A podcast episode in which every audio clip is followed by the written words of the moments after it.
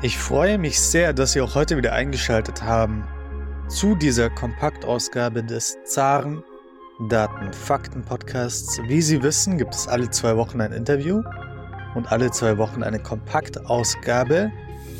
In der nächsten Interviewfolge können Sie sich auf einen neuen Top-Gast freuen, nämlich Professor Rolf Langhammer vom Institut für Weltwirtschaft Kiel. Das ist eine sehr gute Folge geworden. Es geht beispielsweise um China. Professor Langhammer ist ein absoluter China-Kenner. Er war häufiger selbst in der Volksrepublik. Und das ist ein wirklich spannendes Interview, da können Sie gerne reinhören. Heute soll es auch um ein sehr spannendes Thema gehen, nämlich um das Thema russisch-nordkoreanische Wirtschaftsbeziehungen.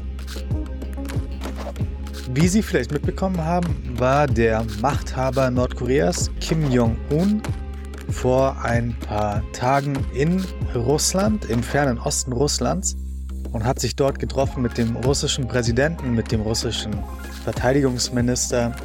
Heute soll es darum gehen, was ist denn die Basis, die wirtschaftliche Basis für diese Beziehung zwischen Russland und Nordkorea? Wie hat sich hier auch die Wirtschaftsbeziehung in den letzten Jahren verändert?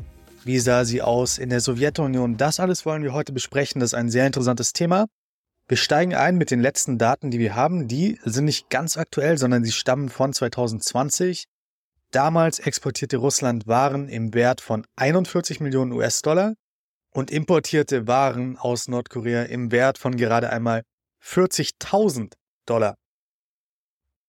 Das hat natürlich damit zu tun, dass 2020 das Coronavirus war, das Pandemie, ja, der Beginn der Pandemie und Nordkorea hat hier einen sehr eigenen Weg eingeschlagen, mit der Pandemie fertig zu werden und hat sich quasi vom Rest der Welt komplett isoliert. Deswegen auch diese Exporte von gerade einmal 40.000 US-Dollar. Das ist umso überraschender, denn die Sowjetunion war für Nordkorea nicht nur der wichtigste militärische Partner, sondern auch ein wirklich wichtiger wirtschaftlicher Partner. Beispielsweise in den 70ern und 80ern des 20. Jahrhunderts machte der Handel mit Moskau je nach Jahr zwischen einem Viertel und bis zur Hälfte des Außenhandelsumsatzes Nordkoreas aus. 1990, also ein Jahr vor dem Zusammenbruch der UdSSR, betrug dieser Handelsumsatz sogar mehr als 2,2 Milliarden US-Dollar. Das entsprach 53 Prozent des gesamten Außenhandels Nordkoreas. Zum Vergleich, damals betrug der Außenhandel zwischen China und Nordkorea gerade einmal 500 Millionen, also ungefähr ein Viertel etwas weniger.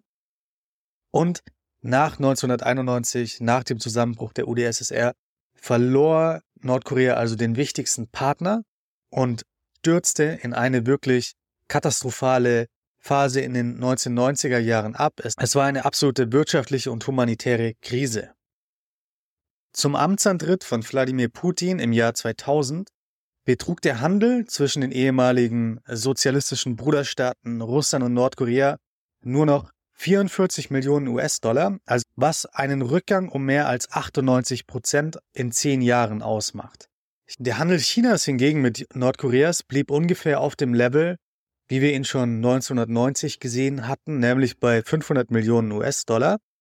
Das reichte jetzt jedoch aus, um China zum wichtigsten Handelspartner Nordkoreas im Jahr 2000 werden zu lassen. Chinas Anteil stieg auf 25 Prozent des Außenhandelsumsatzes von Nordkorea vor Japan und Südkorea. Japan hatte damals 24 Prozent, Südkorea 22 Prozent.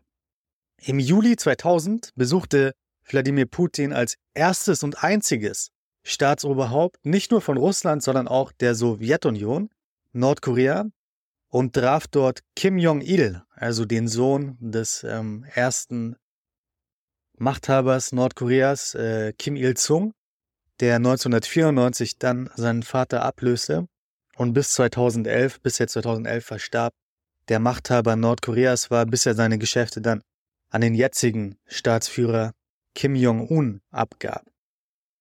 Nach diesem Treffen stieg der Handelsumsatz auch gewaltig, natürlich von diesem wirklich niedrigen Basiswert von 44 äh, Millionen auf dann 233 Millionen US-Dollar, wobei Russland damals 2005 Waren exportierte im Wert von 226 Millionen US-Dollar und lediglich 7 Millionen Dollar importierte.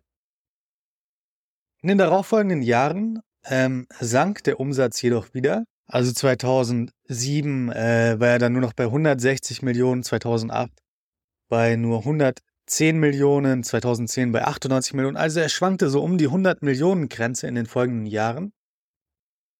Während der chinesisch-nordkoreanische Handel wirklich explodierte. Beispielsweise betrug 2015 der Handelsumsatz zwischen Nordkorea und China 6 Milliarden US-Dollar, also das Dreifache vom wichtigsten Partner in den 1990er Jahren. Wir erinnern uns, die Sowjetunion war damals der wichtigste Handelspartner für Nordkorea mit einem Volumen von 2,2 Milliarden und China hat 2015 einen Außenhandel mit Nordkorea gehabt, der 6 Milliarden betrug.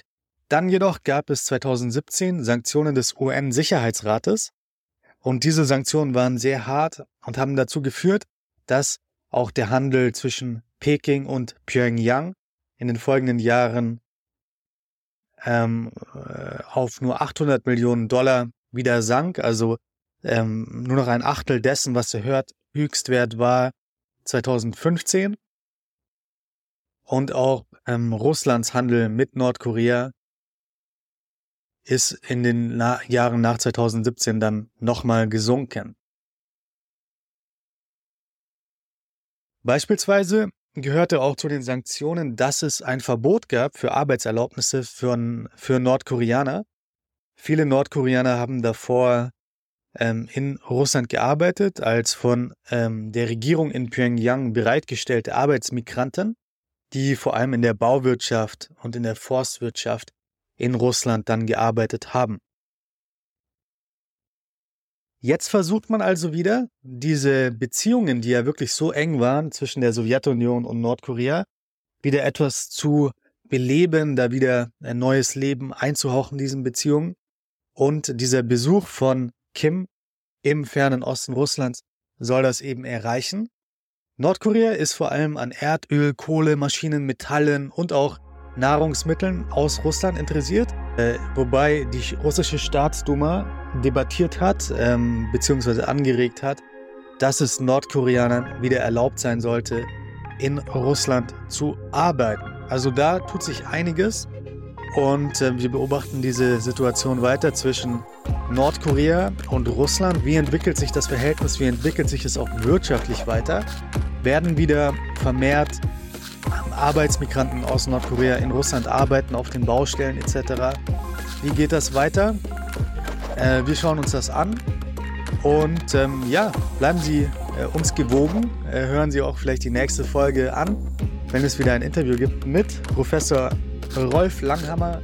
Wieder ein sehr interessantes äh, Interview, ähm, das dann nächste Woche kommt. Da können Sie sich darauf freuen. Bis dahin haben Sie noch eine produktive Woche.